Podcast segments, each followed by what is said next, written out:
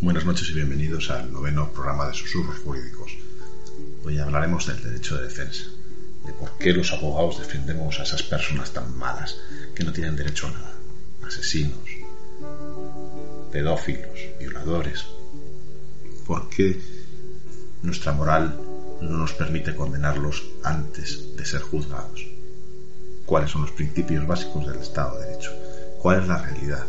¿Por qué hay veces que hay inocentes que entran en la cárcel y por qué hay veces hay culpables que salen de ella sin o no llegan a entrar? La verdad es que es un tema apasionante y, vamos a hablar un ratín de ello. También nos vamos a recomendar un montón de libros para este verano, para que podáis disfrutar leyendo tanto libros relacionados con el derecho como libros simplemente maravillosos. Sin más, yo creo que para dar una pequeña entrada sobre lo que significa y lo que representa y la importancia del derecho de defensa, va a empezar hablando JR sobre ello. Vale, JR, te doy la palabra. Sobre el derecho de defensa hemos, hemos de partir de una máxima. Yo al menos parto siempre de una máxima. Y es aquella máxima de Ulpiano, ¿no? que definió la justicia como la continua y perpetua voluntad de dar a cada quien lo que le corresponde. Y entonces, partiendo de eso, es muy fácil deducir que toda persona sea culpable o inocente merece una defensa legal, merece brindarse esa defensa de forma adecuada. Y esto más que nunca o más, más aún cuando nuestro sistema judicial penal reconoce expresamente y nuestra Constitución establece expresamente lo que es la presunción de inocencia de los investigados, no de cualquier persona que esté investigada. Los abogados no, no representamos solamente, no defendemos solamente a los inocentes, también defendemos culpables. Y nosotros no tenemos la, eh, la posición de juzgador. Quien juzga es el tribunal, quien juzga es el juez. Por lo tanto, nosotros lo que tenemos que hacer es defender de la mejor forma posible a aquella persona contra la cual va un procedimiento penal. Pero vamos, hablo de procedimiento penal, pero el derecho de defensa de luego abarca cualquier actividad, actividad judicial. Es por ello por lo que eh, cuando me preguntan ¿Cómo es posible que defiendas a un culpable? ¿Cómo es posible que defiendas a un etarra? ¿Cómo es posible o defenderías a un etarra? ¿O defenderías a, uno de los terroristas del 11M? ¿O defenderías a un pedófilo? ¿O defenderías a un asesino? Yo siempre digo que toda persona merece una defensa y que partiendo, debemos partir de la premisa que es mm, esencial de que toda persona es inocente hasta que no se demuestre lo contrario en un juicio. Mar, te doy la palabra. Sí, sí, yo continuando, continuando con lo que ha dicho JR, que por supuesto estoy totalmente de acuerdo con lo que ha dicho, entiendo que la presunción de inocencia es la base de todo. O sea, nosotros tenemos que partir siempre de que toda persona es inocente hasta que no se haya demostrado lo contrario. Yo cuando explico el derecho de defensa siempre recurro a explicarle lo mismo a, las personas que no son juristas. Y es lo siguiente, cuando eh, ocurre un hecho, me voy a ir al penal, yo creo que mis compañeros después se lo derivarán a otro sitio, pero yo me voy, me voy a lo que me, a lo que me llena. Cuando estamos ante un hecho, por muy horroroso que sea, mm, siempre hay una parte que es la débil, que es la víctima, y la, empatía del ser humano hace que nos pongamos de parte de, la víctima. Y yo cuando explico el derecho de defensa siempre digo que no nos pongamos en la posición de la víctima, que intentemos ponernos no en la posición, por supuesto, del que ha cometido presuntamente el delito, sino en la de los familiares o amigos o, o, o pareja de, ese posible delincuente. Entonces ya nos cambia el derecho de defensa, porque entonces ya sí que creemos en la presunción de inocencia. Cuando tú, cuando tú eres la, madre, la prima, la tía, o el padre, el tío, el primo, del que ha cometido presuntamente un delito, quieres que eso se averigüe, quieres que tenga la mejor defensa. Y entonces es mucho más fácil de entender. Si quieres, eh, no, entendemos el, el derecho de defensa, yo creo que todo el mundo tiene, primero, tiene derecho a la defensa y segundo, tiene una defensa. Eso es, Básicamente. Y por ahí nos tenemos que, meter, en el sentido de que yo recuerdo, hay casos muy típicos, podemos hablar de, Rocío Baninkoff, del asesino, la asesina de Rocío Baninkoff, por ejemplo. por ejemplo, que fue un tema bastante duro porque se la condenó públicamente, se la condenó jurídicamente y posteriormente, debido a una prueba de ADN que salió muy posteriormente, se la absolvió, se la, se la revisó la condena y salió. Eh, yo lo recuerdo como el, mayor escarnio público a una persona y recuerdo incluso cómo eh, se atacaba al abogado, que eso lo hemos visto actualmente. Eh, a mí, para mí, los abogados que han defendido a la, abogada que ha defendido el chicle, que se le ha dado incluso la enhorabuena por el tribunal, por la defensa tan, tan buena que ha hecho. Eh, el abogado, que esto puede ser muy polémico, el abogado que ha llevado la defensa de la manada, se ha dejado el, todas, todas sus energías en defenderlo. Para mí, yo quiero un abogado de esos, que me defienda con toda su fuerza. Entonces, no sé qué opináis de todo esto. Eh, no sé si ha sido Antonio el que me ha pedido primero la voz. Antonio, te doy paso a ti. Sí, para mí es muy, muy sencillo, Guille. En, en nuestra Constitución, el, el, artículo 24 de la Constitución garantiza el derecho de defensa, pero esto no es un principio que exista porque, porque sí. Nosotros vivimos en un Estado democrático y vivimos en una sociedad civilizada porque hay una serie de principios que nos permiten vivir y construir esa, esa sociedad. Y el derecho de defensa, previamente a ser un principio jurídico, es un principio antropológico o social, como tú lo quieras llamar, necesario para que exista esa sociedad democrática. Si no existiera ese derecho de defensa, nunca podría existir esa sociedad democrática en la cual existen todos los derechos para todas las personas. Eh, acabas de poner un ejemplo magnífico, ¿no? si no hubiera existido esa prueba de ADN, nunca hubiera salido de, la cárcel, ¿no? Entonces, no es una cuestión de plantearse eh, si tiene, claro que tiene derecho a la, a la defensa, ¿no? Si no la tuviera, sería directamente condenada al ser señalado con un dedo. Y el límite, el límite de eso es peligrosísimo porque neutraliza automáticamente el Estado de Derecho y al neutralizar el Estado de Derecho se acaba la propia civilización se acaba el mundo en que, en que vivimos. Por tanto, el derecho de defensa es eso, no es más. Es lo que nos permite vivir en la sociedad en que vivimos. No, uno de esos pilares básicos, no es otra cosa. Eh, Eugenia, eh, habías pedido, yo creo, eh, la palabra tu enfoque no va a ser penal porque tú no eres penalista pura, ¿no? Eres más mercantilista o de derecho civil. Entonces, yo creo que es muy interesante ver también desde ese punto de vista el derecho de defensa. Bueno, yo quería un poco seguir al hilo de también lo que comentaban tanto Antonio, Mar como JR, sobre todo en el hilo del origen ¿no? del derecho de defensa y cómo ya en el derecho romano, como bien apuntaba JR, pues, bueno, se fraguó el derecho de defensa eh, en tanto, pues, eh, bueno, se defendía a aquellos vulnerables, ¿no? Que no tenían también ya recursos para defenderse y que en todo caso pues empezaba pues a, articularse esta eh, vehiculación en la que los juristas empezábamos a, ejercer y que los foros, pues los abogados defendían a la ciudadanía. Eh, ¿Cómo ha ido evolucionando este derecho? ¿no? a través de también de los tiempos, eh, cómo llega la ilustración, pero cómo no es hasta la Declaración Universal de los Derechos Humanos en 1948, después de haberse vivido uno de los episodios más atroces y dramáticos que se han vivido en, en el mundo, eh, cómo se reivindica este derecho como esencial en nuestros estados, en el mundo, a nivel internacional. Y cómo en nuestra Constitución, como bien señalaba Antonio, no fue hasta 1978 en el que quedó regulado en el artículo 24 como un derecho de defensa, como una tutela judicial efectiva, como una justicia a la que ha de tener acceso todo el mundo, ¿no? como una justicia universal. Y ello no es más que un derecho a un juicio justo, el derecho a tener esta asistencia letrada, a poder ser defendido, a poder practicar tu prueba, a una contradicción, a un principio eh, rector como es el de, el de defender con todas las armas posibles de las que dispone el abogado a sus clientes, aquel ciudadano que se ha visto en un momento determinado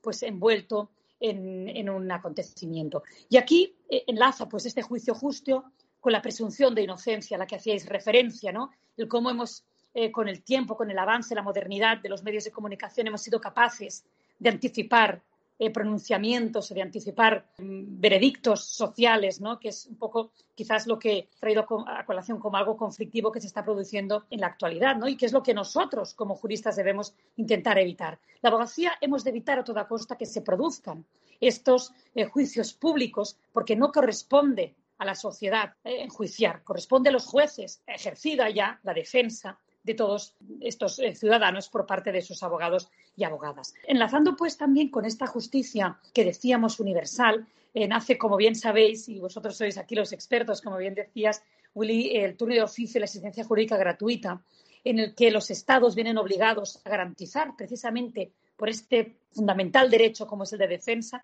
a toda la ciudadanía la asistencia gratuita en los juzgados, en los tribunales, sobre todo para aquellos que son pues, eh, vulnerables, que no tienen recursos para hacer frente a una defensa, basándose pues, en el principio de igualdad que debería pues, eh, presidir estos, estos juicios y, que todos deberíamos tener y tenemos en la actualidad, pues esta asistencia garantizada. Pero mm, sobre todo también yo creo que va unido al, principio de la independencia de la profesión. Eh, nosotros somos independientes en todos los ámbitos, eh, en el ámbito político, en el ámbito social, en el ámbito económico.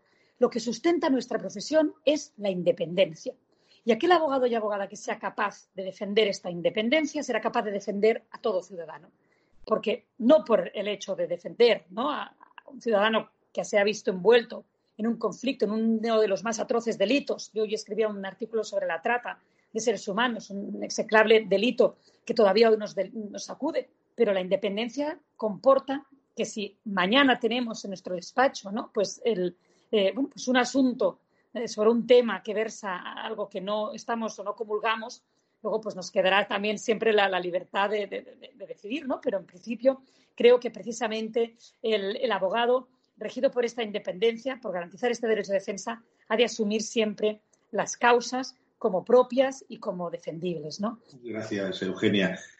Eh, dos reflexiones vamos añadiendo, ¿vale? La primera, los abogados somos los únicos que sabemos diferenciar entre la venganza y la justicia.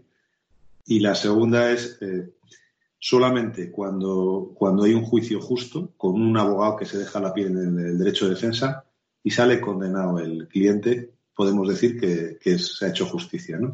Yolanda, te paso, te doy la voz que nos lo habías pedido. Y... Sí, bueno, acabas de hacer una reflexión muy importante de solo los abogados sabemos distinguir el derecho de defensa. Yo creo que no. Y es cierto, pues, pues lo que habéis venido diciendo. Todo te parece un poco exagerado, por decirlo así, en palabras coloquiales, hasta que el acusado de un delito es eh, alguien que te, que te afecta a alguien personal. Pero bueno, efectivamente nuestro sistema, nuestro sistema social se basa en las leyes y las leyes están para aplicarlas.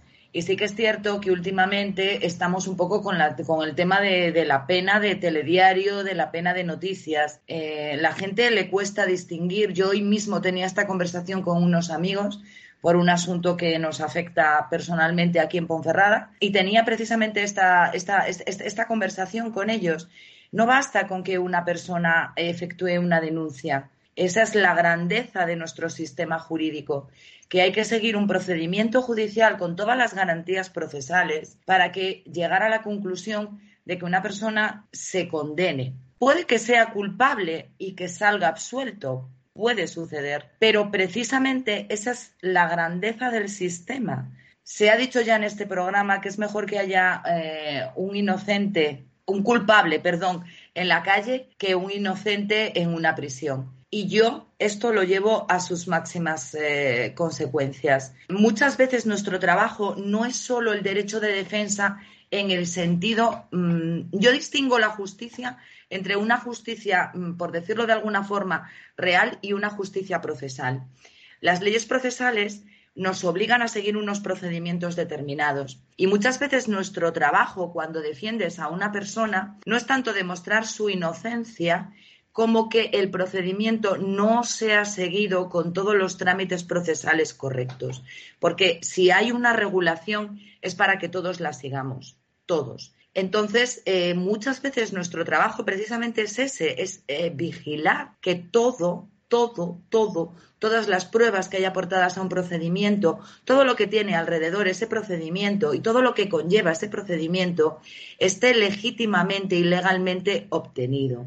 Hay muchas veces, nosotros lo sabemos, que mm, se dicta una sentencia absolutoria precisamente por defectos de procedimiento, por defectos procesales, porque la prueba no está válidamente constituida. Hay muchos supuestos este, este, de, este, de este tipo. Pero sobre todo, y no debemos de olvidar que se está perdiendo un poco el norte, efectivamente, Guillermo, en el tema de que se empiezan a salir noticias y se generan tal cúmulo de noticias por prensa, en medios, y una persona ya parece culpable desde el primer momento en el que aún antes de dirigirse la acusación siquiera formalmente contra él, desde el primer momento en el que se interpone la denuncia. Yo creo que eh, aquí, igual que en otras muchas cosas que también se han, se han dicho mm, en estas conversaciones nuestras que tenemos, la formación, la formación jurídica de la sociedad debería de, tener un valor muy, muy importante para que la gente supiera distinguir esto, esto que está pasando ahora, que yo la verdad es que mm, no termino de verlo, sinceramente. Sí, Yolanda, es verdad. Eh, antes de darte paso, Minority Report y la Santa Inquisición, ¿vale? Estamos llegando a eso, es decir, la Santa Inquisición, que se nos, vamos, sin ningún tipo de prueba, o se busca eso. Entonces, si quieres, a partir de las dos películas, Minority Report, no sé si la recuerdas, Sí, la recuerdo, pero al hilo de eso yo me estaba acordando de otra cosa y yo lo digo mucho al hilo de lo que está diciendo Yolanda y de, y de la reflexión que tú has hecho de la película. Yo siempre digo que no, o que no se debe convertir la justicia en una justicia de picotas en las plazas. Es que esto ya pasó y eso creo que es lo que hemos dicho todos. Esa es la grandeza de nuestro sistema. Eso es la suerte de vivir en una democracia y que, y que la justicia pues haya que seguir unos procesos con garantías para todos. Entonces, creo que además de lo que ha dicho Yolanda, en cuanto a la formación jurídica, yo también lo he dicho ya en algún otro programa, la forma de informar, los medios de comunicación y la responsabilidad de los medios de comunicación en todo esto también es muy importante. Y creo que, que la ética y la forma de informar de los medios de comunicación en cuanto a delitos muy graves o a, lo que estamos diciendo, denuncias que pueden terminar pues cuando pase el proceso, como sea, y que, atacan muchas veces la presunción de inocencia y que a nosotros en general, los juristas, nos parece una aberración, incluso cuando lo defendemos la gente no lo entiende. Y como todos habéis contado ya un poco el derecho de defensa y coincido con todos, yo, mm, como sabemos que también tenemos estudiantes de derecho que nos escuchan y gente que está empezando y demás, eh, le voy a poner quizás mi parte personal en todo esto. Yo cuando recuerdo, cuando hablamos del tema, a mí me venía a la cabeza lo que uno piensa cuando va a empezar a ejercer, ¿no? O sea, tú te haces, esta pregunta que hemos dicho que nos hacen, yo me la hice cuando empecé a ejercer. Yo no tenía claro si iba a poder defender a un violador, que yo como mujer me podría sentir a lo mejor quizás más influenciada contra delitos sexuales, o, o lo que hemos dicho, terrorismo, una serie de cosas. Yo esa pregunta me la hice. En realidad, cuando te pones a ejercer, creo que esa pregunta desaparece absolutamente. Ya lo he dicho también en algún otro programa. Nosotros estamos para hacer cumplir o, intentar que se cumplan las garantías eh, de todos los procedimientos y hacer nuestro trabajo con nuestro cliente. No estamos ni para jugar como los jueces ni para hacer juicios de valor, ni juicios morales sobre lo que ha hecho o no ha hecho una persona, ¿no? Pensando en algún caso que yo haya tenido que defender y que me ha costado especialmente y creo que me ha recordado el más tonto que me ha pasado. Y además no era penal, era un tema civil en el que además era un turno de oficio, me toca un cliente mm, al que no localizaba, yo comuniqué a la comisión provincial que no localizaba, que lo localizaran o que yo designaran otro letrado y cuando llega el día del juicio, el día de antes yo localizo a ese cliente. A mí ese cliente me, me, trató tan mal y además me producía absoluto temor, temor físico, ¿vale? Yo tuve que ir al juicio, tuve que decirle a la procuradora que por favor estuviera antes conmigo, que no me fiaba de lo que podía hacer este señor, aparte de presumir que podía intentar liar alguna. Físicamente, como digo, yo tenía temor y yo llegué y le dije que no le defendía, porque además me estaba faltando al respeto, pero entré en sala se lo expliqué a su señoría, le presenté además el documento en el que a mí la comisión me exime y su señoría me dijo que de eso nada, que ese señor llevaba seis abogados del turno de oficio, era un procedimiento de familia, unos alimentos que se había dilatado durante dos años y pico y que yo celebraba sí o también. En ese momento, pues uno piensa en el derecho de defensa, en el procedimiento, en lo que se alarga también en la otra parte, y al final, ¿qué haces? Te olvidas del miedo que tienes, del rechazo que te puede causar el cliente y haces la mejor defensa posible. De hecho, es lo que hice. Entonces, es muy difícil a veces quizás entender este tipo de cosas. O sea, como hemos dicho algunas veces que la toga es nuestra forma y como cuando tú estás en ese papel y te pones la toga, has dejado fuera de sala el temor personal, el profesional y todo el rechazo que te puede causar incluso un cliente tuyo, como sucedía en este caso. Y además debemos de no intentar caer en declarar culpables a nuestros clientes porque ese es el primer paso para eh, vulnerar el, derecho de defensa.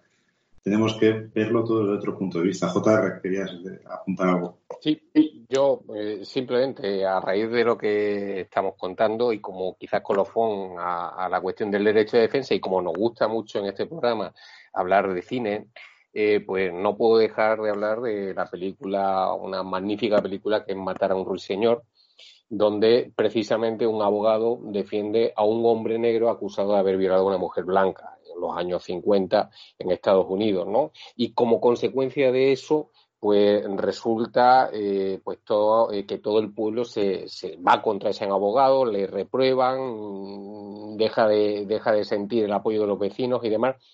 No voy a seguir contando la película, el final, pero ciertamente es un alegato absoluto a lo que es precisamente el derecho de defensa, a lo que hacemos los abogados cada día en los juzgados ante los tribunales, defendiendo la presunción de inocencia de nuestros clientes yo recomiendo que veáis esa película.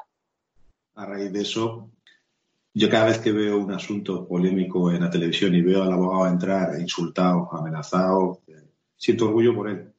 Porque hay que tener los cuadrados, abogadas también hay que ser muy valientes para eh, estar haciendo el pasillo, acompañando, porque además eh, lo que más orgullo me llena es que acompañan a su cliente y no se esconden. Si veis las imágenes y la gente cuando se fija en imágenes de gente entrando en el juzgado, verán como el abogado va detrás y no y va acompañando a su cliente hasta la puerta. Y eso para mí, eh, cada vez que lo veo, me llena de orgullo, porque al final es una sensación de decir, oye, ahí está para todo. Y el cliente tiene que estar muy bien acompañado. Si queréis, no sé si hay algún apunte más sobre esto y si no, pasamos a los libros directamente. Hoy nos toca hablar de, libros y de derecho y de libros que nos han marcado, porque como hoy es el último programa del verano, de antes de irnos de vacaciones, no del verano, vamos a, recomendar una serie de libros que a cada uno de nosotros nos haya marcado. Si queréis, arranco yo. Hay dos libros que me marcaron, uno sobre todo, que estoy enamorado desde el principio, que era un libro de Torcuato Luca de Tena, que era Los renglones torcidos de Dios, es un libro de setenta y pico. Es una maravilla de libro porque a mí me casi me convence para hacerme psicólogo o psiquiatra. Psiquiatra no porque tenía que tener una medida muy alta y no tenía esa medida, ¿no? Pero psicólogo sí, porque eh, va de una persona que se mete en un, psiquiátrico y describe perfectamente el funcionamiento de un psiquiátrico, de las enfermedades psiquiátricas. Es una barbaridad lo bien escrito que está. Entonces, para mí ese eh, es uno de los libros que, yo recomendaría si no tenéis eh, no habéis leído, pues que lo leéis este verano. El siguiente me lo guardo para el final. Vale. No sé, eh, JR, eh, creo que estás tú con la mano alzada, que no sé si te la he bajado antes, pero te paso a ti y luego los, los demás que se vayan apuntando. Yolanda después, ¿vale? Sin problema. Yo eh, traigo dos libros, ¿no? Eh, uno de ámbito jurídico y otro no de ámbito jurídico. El de ámbito jurídico es El alma de la toga. El alma de la toga un libro escrito por Ángel Osorio y Gallardo, es de, del siglo pasado, de 1919, y es un libro donde se narra detalladamente, en forma de ensayo, pues todo lo que es la abogacía y la formación que tiene que mantener un abogado. Como digo, es un libro de 1919, pero sin embargo, pese a la distancia histórica del libro, pese a los cambios notables que ha habido en nuestra profesión, creo que la mayoría de sus mensajes están plenamente vigentes. En el libro toca diversos aspectos, como es la moral del abogado, como es el secreto profesional, como es la toga en sí, que hemos hablado aquí de la toga, de qué significa la toga. Decía, por ejemplo, que conviene reconocer que la toga da lugar a, para el abogado freno e ilusión y para el que la contempla diferenciación y respeto. Y después termina el libro con un decálogo del abogado, que si me permitís rápidamente, rápidamente hago una muestra del mismo. Dice, decía Osorio en 1919, en ese decálogo que tenemos que mantener los abogados, que no pasásemos por encima de nuestro estado de conciencia, que no finjamos, aparentásemos una convicción que no tengamos, que no nos rindamos ante la popularidad ni adulemos la tiranía, que no pensemos siempre que eh, lo que somos nosotros para el cliente, sino lo que nosotros somos para el cliente, es decir, no, al revés, lo que el cliente es para nosotros, sino lo que nosotros somos para el cliente. No procuren nunca en los tribunales ser, ser más que los magistrados, pero no consienta ser menos. Ten fe en la razón, que es lo que en general prevalece, pon la moral por encima de las leyes, aprecia como el mejor de los textos el sentido común, procura la paz como el mayor de los triunfos y busca siempre la justicia por el camino de la sinceridad y sin otras armas que las de tu saber. Eso, ese decálogo, yo creo que está muy vigente. Y termino con una frase también de Ángel Osorio, de nuestro compañero eh, del siglo pasado, con la que termina el prólogo de su libro y que yo cuando lo leí me lo grabé a fuego. ¿eh? Decía Osorio, dice, no trabajéis solo por el indispensable mantenimiento ni por la riqueza, sin desdeñarlo, porque eso sería necio, es decir, la riqueza eh, o, o, lo que es el dinero, ¿no? Trabajad primordialmente por hacer el bien, por elevaros sobre los demás, por el orgullo de rellenar un cometido trascendental. Creed, creed. Mal trabajo es el que se ejerce sin lucro, pero el que se arrastra sin fe es mil veces más angustioso porque tiene todos los caracteres de la esclavitud. Ah, y después, en el ámbito de, eh, si quieres, en, el ámbito ya no jurídico, yo soy un amante de, la novela histórica. Me apasiona la historia y yo recomiendo eh, fervorosamente leer la serie de Los Señores de Roma, El primer hombre de Roma, que son una serie de novelas históricas escritas por Colin McCullough, que algunos la podrán conocer por la escritura del pájaro de espino, también La canción de Troya, y realmente esa novela, que son una serie de novelas, son varias novelas, entonces son siete novelas, eh, si no recuerdo mal, cada novela son mil y pico páginas, eh, pero a quien le guste la historia recoge toda la vida, toda la, la carrera política de los principales líderes políticos de Roma, desde lo que es el, final de la República Romana hasta el principio del imperio. Es un detalle de documentación, de personajes y también, por supuesto, en el ámbito jurídico, pues se, eh, se abarcan todo lo que eran los principios del derecho que informan que nos informan hoy a nuestro derecho positivo. Es eh, apasionante y os lo recomiendo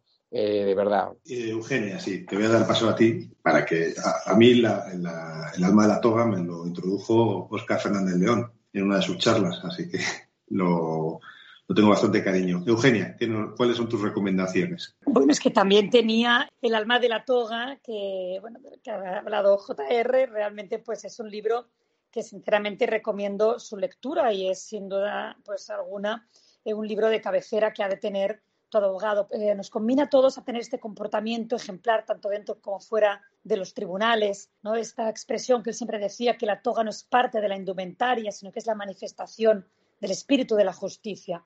¿no? Y cómo debíamos buscar pues, esta justicia sin más armas que las de nuestro saber, como bien decía J.R. a mí sin duda es algo que, me ha marcado muchísimo por el tema deontológico. Yo hay una frase que quiero citar, pero entonces, mientras J.R. iba hablando, eh, he pensado otro, otro libro, pero sí que, creo que, que Osorio es muy importante que tengamos presente pues una frase que a mí me ha gustado mucho en ocasiones terminar mis, mis discursos con la misma, ¿no? Y es que no se puede ser juez, fiscal ni abogado sin el orgullo de estar desempeñando las funciones más nobles y más importantes de la humanidad. Yo creo que, sin lugar a dudas, esta frase es tan bonita que realmente eh, bueno, nos refleja cuál es nuestra misión en el mundo como abogados y abogadas y como precisamente garantes del derecho de defensa, como bien hablábamos en la primera parte, y que sin duda pues eh, culmina pues bueno y, representa nuestra, nuestra esencia y, nuestra razón de ser, ¿no? Entonces, pues así dando vuelta rápido, porque claro, a veces cuando tanto pues preparar notas y todo, eh, se me ha ocurrido eh, los mandamientos del abogado, de Couture, que también son realmente eh, indispensables y que, bueno, a mí me ha gustado siempre mucho también y que creo que es interesante que podamos traer a colación, ¿no? Sobre todo, pues, eh, el de estudia, eh, piensa, trabaja, lucha, sé leal, ¿no? El tema de la lealtad, el tolera, el ser tolerante, fomentar la paz social, la convivencia, bueno, ten paciencia, que son también consejos que yo creo que, que pueden ayudar muchísimo a un abogado eh, y que sin duda pues le pueden acompañar de una manera muy, muy sana y, muy constructiva en el ejercicio del día a día de la profesión.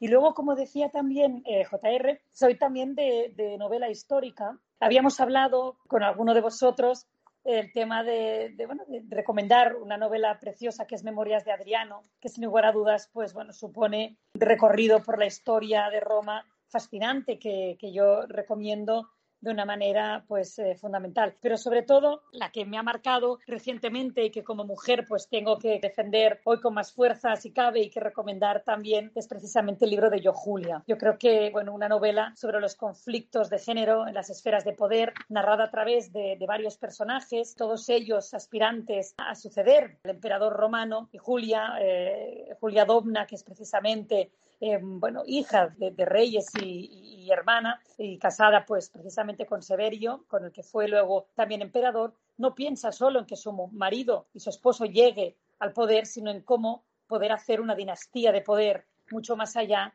de lo que sería ostentar el reinado pues durante unos años en concreto. Y cómo ella pues va trazando todas las estrategias para eh, poder hacerse con este poder teniendo en cuenta pues los rivales, estudiando sus movimientos, estudiando eh, bueno, sus eh, ventajas e inconvenientes, sus digamos bueno, mm, territorios incluso, ¿no? de dónde están ubicados, por dónde tienen que cruzar sus tropas, por dónde tienen que bueno, desembarcar, teniendo en cuenta toda la parte también incluso geográfica, cómo ella va trazando eh, esta estrategia para poder llegar al poder. Así que recomiendo encarecidamente su, su lectura a todos vosotros. Pues gracias, eh, Eugenia. enlazando, hay aquí un, miembro de, los susurradores que escribió el prólogo de un libro que nos quiere hablar. Creo que Antonio eh, te toca. Sí, yo quiero recomendar dos libros al hilo de lo que decía Isma me gustaría dentro de la recomendación de un libro jurídico recomendar efectivamente un libro del que tengo el honor de,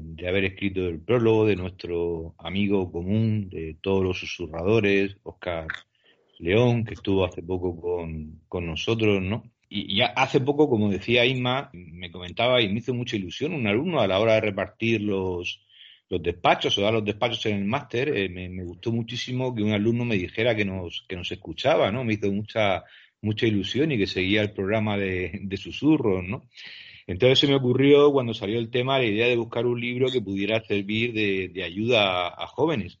Y se me ocurrió que qué mejor libro que aquel que yo había tenido la suerte de hacer el, prólogo, que es un libro de Oscar León que se llama Arte y Técnica del Alegato en el, en el Juicio. ¿no? Es un ensayo novelado en el que un, un abogado viejo, veterano, se llama Juan, pues tiene una, especie de pasante o de ayudante que se llama Alicia, ¿no? Y el libro transcurre entre las reuniones que tienen los dos, en el que el abogado veterano le va enseñando a Alicia cómo tiene que ser eh, abogado. Oscar me mandó el libro, me lo tuve que desmenuzar para poder hacer el prólogo y bueno, pues es absolutamente divulgativo como todos los libros de Oscar. Contiene cómo aprender a hacer interrogatorios, cómo aprender a coger un tema desde el primer momento y poder tratarlo, cómo aprender a catalogar un asunto para poder enfocarlo de una manera o de otra, en fin, eh, con absoluta habilidad desmenuza cómo enseñarte a ser abogado, como es costumbre en Oscar,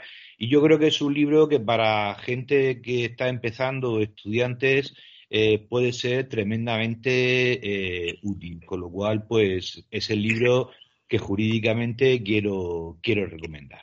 Respecto a libros que me han marcado, pues hay muchísimos, infinitos libros que me han podido marcar, igual que a todos, ¿no? Últimamente, de los que haya podido leer, me marcó mucho hace dos años, se me quedó grabado, un libro de Clara Campoamor que se llama La Revolución Española, vista por una, por una republicana, ¿no? Porque siento una profunda admiración por el personaje de Clara Campoamor, ¿no? Desde luego por, por haber conseguido el voto femenino, pero también por su propia vida que aparece reflejada en este libro, ¿no? Y por ser un personaje tan absolutamente maltratado por, por la historia, ¿no? Eh, hoy en todos los pueblos existen plazas de Clara Campoamor y desde los políticos de la derecha a los políticos de por la extrema derecha, extrema izquierda, reivindican a Clara Campoamor, ¿no? Todo ocurrió hasta el año 80, durante años fue absolutamente defenestrada por todo el mundo, ¿no? Clara Campoamor eh, voy a comentarlo muy brevemente, es una persona de origen muy, muy modesto, ¿no? De la burguesía muy pequeñita, su madre es modista,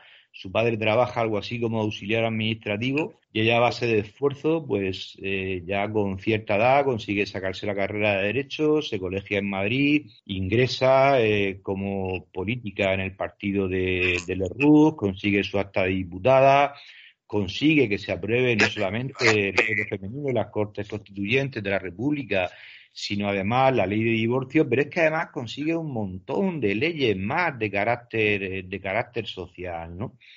Eh, bueno, eh, sabéis que en un momento determinado, bueno, pues la izquierda, por una serie de circunstancias que son comunes a toda Europa, todo hay que decirlo, también ocurre en Inglaterra, no apoya o parte de la izquierda no apoya el voto femenino eh, bueno, también es cierto que parte de la derecha no lo apoya, ¿no? Y hace uno de los discursos eh, más bonitos, probablemente, que se hayan hecho en un parlamento, el Parlamento español.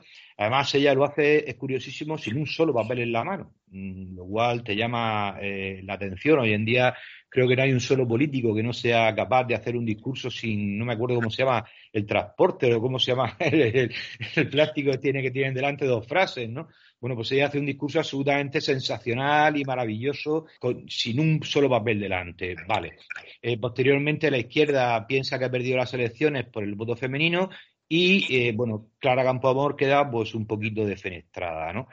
A partir de ese momento desaparece de la, de la escena política y, eh, bueno, mm, desaparece de la escena política, es defenestrada por la izquierda, pero también por la derecha, porque ella defiende la República a toda costa, ¿no? En el año 1936, Clara Campoamor se exilia, eh, se exilia porque ella le produce terror lo que está, lo que está viendo, que está haciendo la República en, en Madrid, el carácter violento con que está actuando y que ya no es la república que ella, que ella quiere. Y al igual que Chávez Nogales, otros republicanos denominados de la Tercera España, pues se, se exilian. Y bueno, pues en este libro cuenta todas esas historias. Eh, es un libro absolutamente maravilloso, producto de una mujer que se gana todo a base de su propio esfuerzo, de su inteligencia es la primera mujer en España que consigue hablar en la Sociedad de, Naciones. Es una mujer, además, con una vida tremendamente dura, castigadísima, porque después de pasar muchísimos años en el exilio,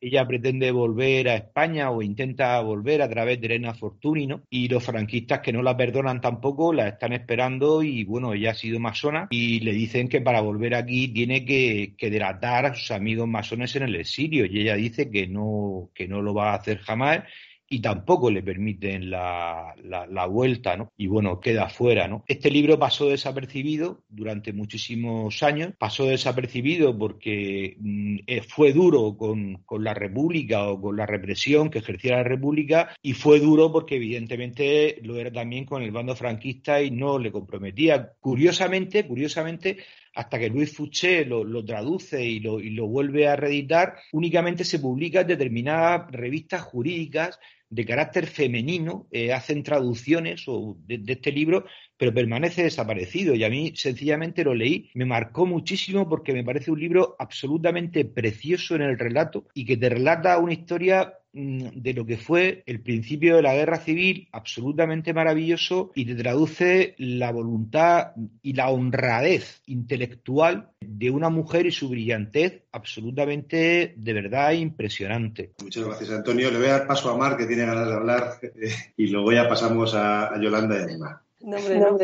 Sí, sí que tienes ganas. me daba, no, me daba igual, me daba igual ahora que, ahora que al final. Yo mm, traigo, traigo el mismo autor que Antonio, no lo puedo remediar. es mi compañero de junta, es mi amigo y, y, traigo técnicamente un libro que es que a mí me parece fantástico y que no puedo dejar pasar. Y son las máximas del interrogatorio de Óscar Fernández León. Este libro, eh, que además tiene el prólogo de otro decano, que es el mío de Sevilla, yo, para mí es un poco especial porque este libro sale eh, cuando sale mi junta y se presenta cuando se presenta mi junta, pero no es por eso por lo que me gusta.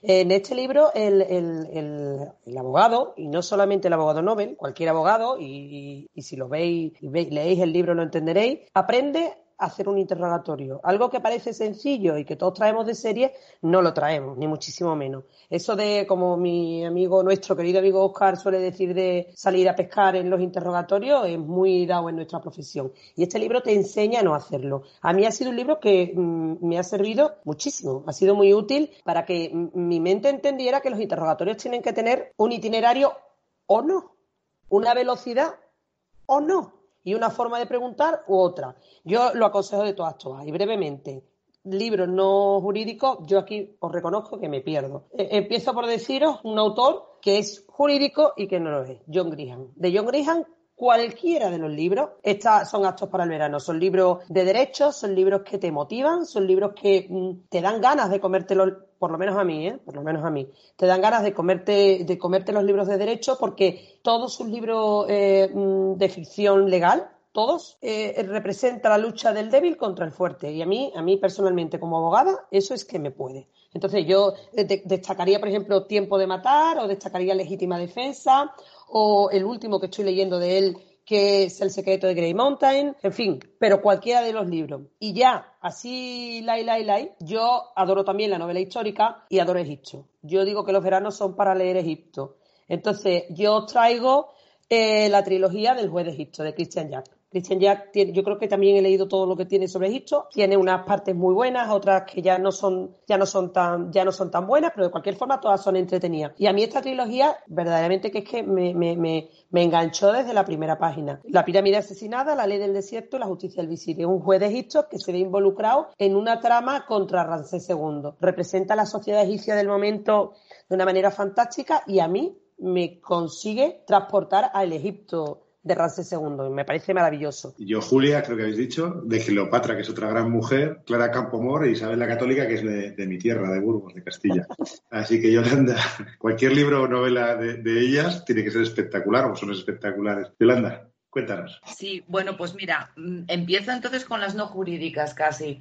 La verdad es que coincidimos en el tema de, Egipto, por supuesto, Mar, lo hemos comentado más veces. A mí me encantó la historia hasta el punto de que siempre lo he dicho, digo, no soy una Indiana Jones de la vida, porque, bueno, pues porque mi padre me dijo que de algo tendría que vivir y no veía muy claro el tema de que fuera yo Indiana Jones. Pero eh, precisamente por eso siempre me ha encantado leer novela histórica y novela policíaca. Eh, coincidí con María Eugenia en el tema de Memorias de Adriano porque cuando me lo compré yo pensé que efectivamente era, pues eso, y lo es efectivamente también una novela histórica, pero cuando empiezas a leerlo mm, es un libro tan, tan, tan bonito que describe también lo que puede pensar un dirigente, cualquiera, en este caso de, de Roma, pero que serviría en un momento determinado para cualquier persona. Mi libro que os recomiendo es Olvidado Rey Gudú, de Ana María Matute, y seguimos con mujeres. Es curioso, pero eh, ciertamente hay menos eh, que se conocen públicamente y estamos hablando eh, todos hoy de, mujeres escritoras. Me gusta, me gusta esto. Tanto Marguerite Yourcenar como, como Ana María Matute, Olvidado Rey Gudú, para mí fue un libro que que me sorprendió.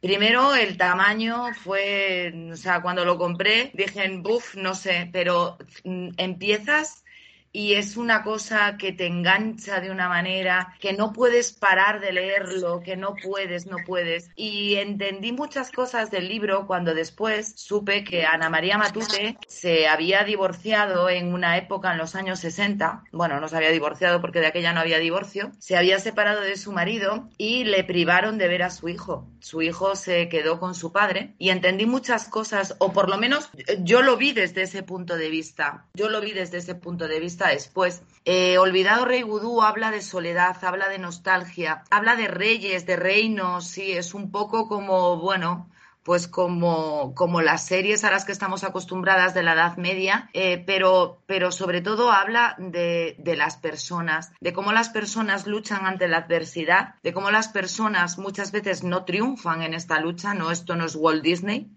pero siguen ahí. La protagonista, a pesar de que el título es Olvidado Rey Gudú, es también una mujer que es desposeída de, de sus derechos por una conquista y que se ingenia toda su vida, se recrea, se reinventa para conseguir su objetivo. No voy a desvelar más porque quiero que lo, que lo leáis, porque mm, me pareció sorprendente eh, todo, todo, todo, todo el libro.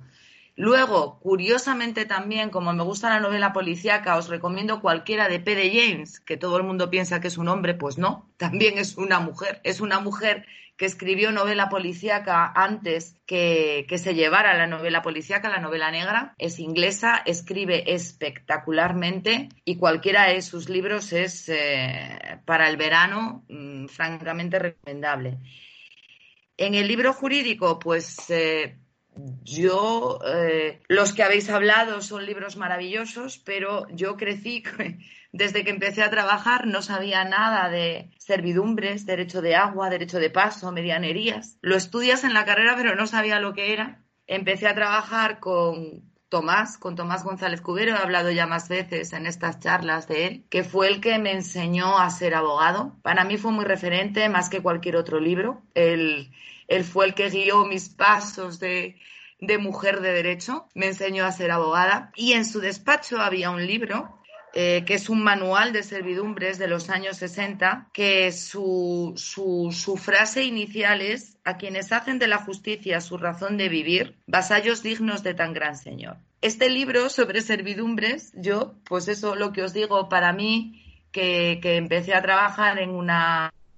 trabajando, que sigue habiendo muchos procedimientos de, medianerías, de pasos, de derechos de luces y de vistas, eh, venía con dibujos hechos a plumilla y, es un libro que lo tenemos como oro en paño en mi despacho, porque cualquier duda que podamos tener sobre, sobre cualquier cosa, derecho de acueducto, escorrentías, eh, aquí es un libro chiquitito, pero está perfecto porque además te pone esos dibujos a plumilla de los años 60 con tal detalle que ves las tejas de los edificios, que ves cómo corre el agua en, los derechos de, aguas y, ciertamente fue el que, el, que, el que me enseñó a reconocer una, una servidumbre. Aunque he de decir que hasta que mi socio fue muy mayor, pero muy mayor, hablo con 80 años,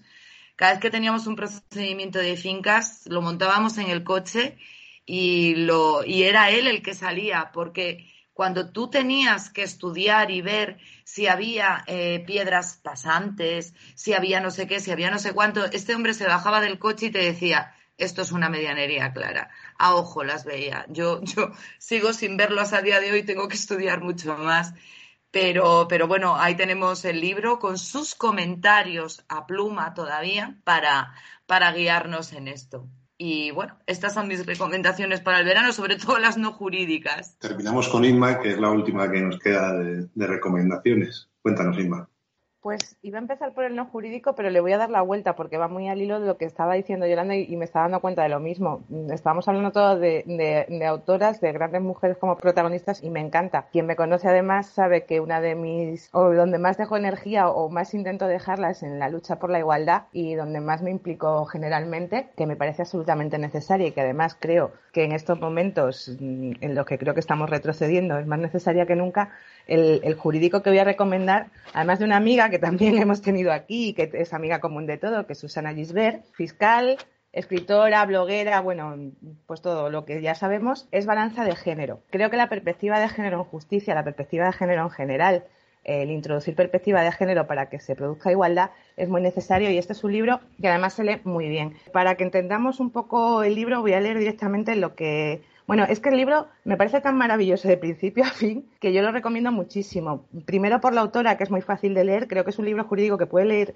Y yo se lo recomiendo también a la gente que no se dedica al derecho, porque Susana escribe tan fácil de entender las cosas que cualquiera lo puede entender. Pero bueno, para abogados está muy bien. Voy a leer lo que dice la editorial, que digo que me parece redondo porque es que la editorial se llama Lo que no existe. Creo que todo el libro es redondo en general. La perspectiva de género es absolutamente necesaria para pasar de la mera igualdad formal que propugnan las leyes a la igualdad real entre hombres y mujeres a la que debemos aspirar como sociedad. Eso es fundamental porque oímos hablar muchas veces si las mujeres tenemos los mismos derechos que los hombres, sí, formalmente sí, pero la realidad, y cuando hablamos de igualdad siempre pedimos igualdad real, pues este libro habla precisamente cómo las leyes y cómo todo lo que, lo que hacemos en justicia debe estar adaptado con esa perspectiva de género para que se, se alcance la realidad de la igualdad. Además, el prólogo también es maravilloso, es de, otra gran mujer, una magistrada del TSJ de Canarias, que es Gloria Pollatos, y además ya el libro termina rematándose maravillosamente bien con otra gran mujer y referente en la lucha contra la violencia de género, que es otra fiscal, que es Teresa Peramato. Por eso digo que a mí el libro en general me parece absolutamente redondo, porque además es una muestra de algo que a mí me gusta mucho, que es la sororidad. Como esas tres mujeres comparten sus conocimientos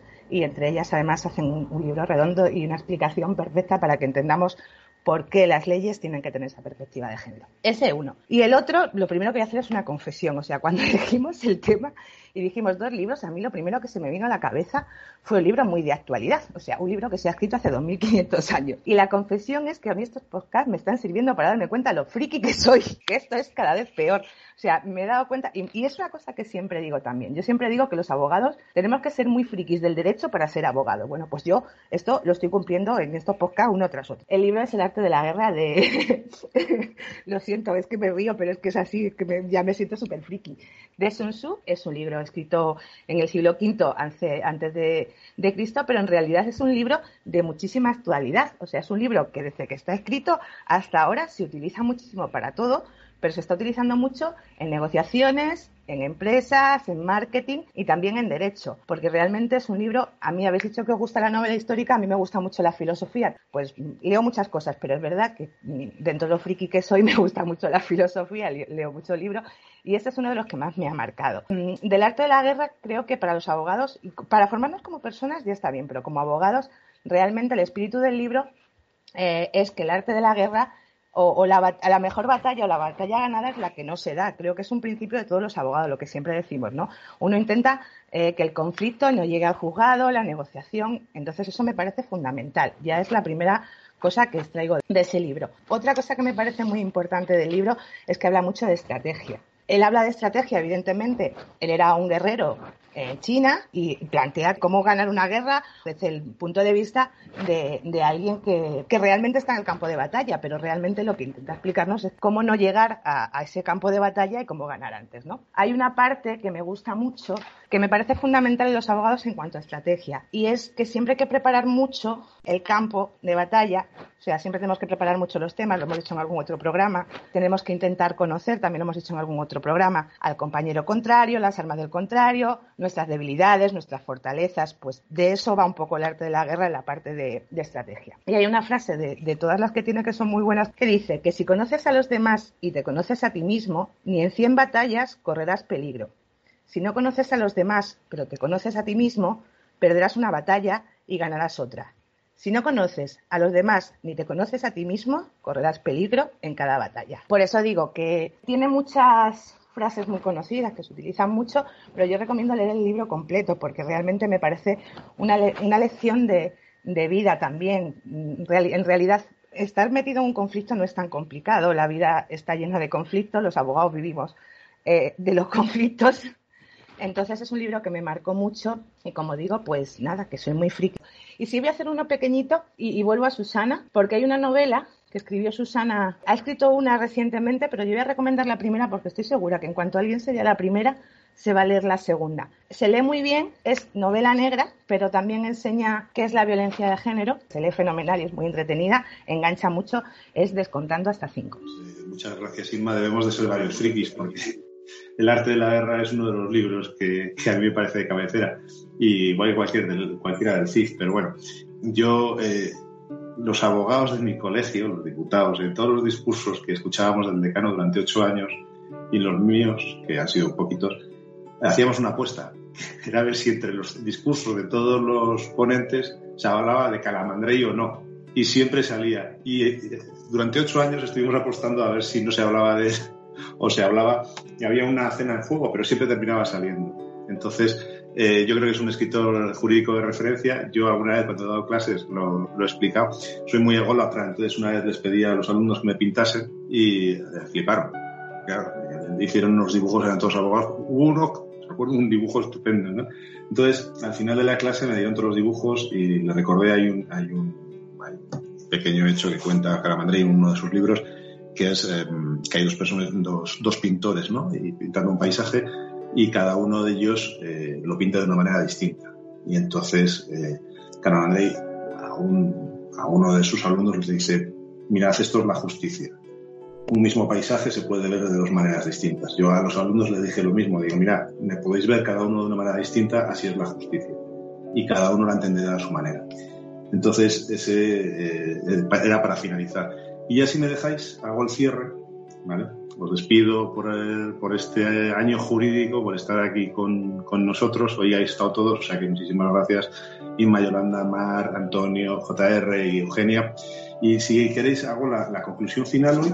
Me apetecía hacerla porque eh, al final, cuando terminamos la carrera, todos somos compañeros. Y eso, eh, cuando terminamos la carrera, salimos pensando que somos abogados. Y cuando eh, entramos en el colegio de abogados, y cuando empezamos a relacionarnos con nuestros eh, compañeros abogados, todos nos llaman compañeros. Yo eh, creo que fue Ima la que el otro día dijo que era una friki que le gustaba ver las definiciones en, la Real Academia, en el diccionario, ¿no?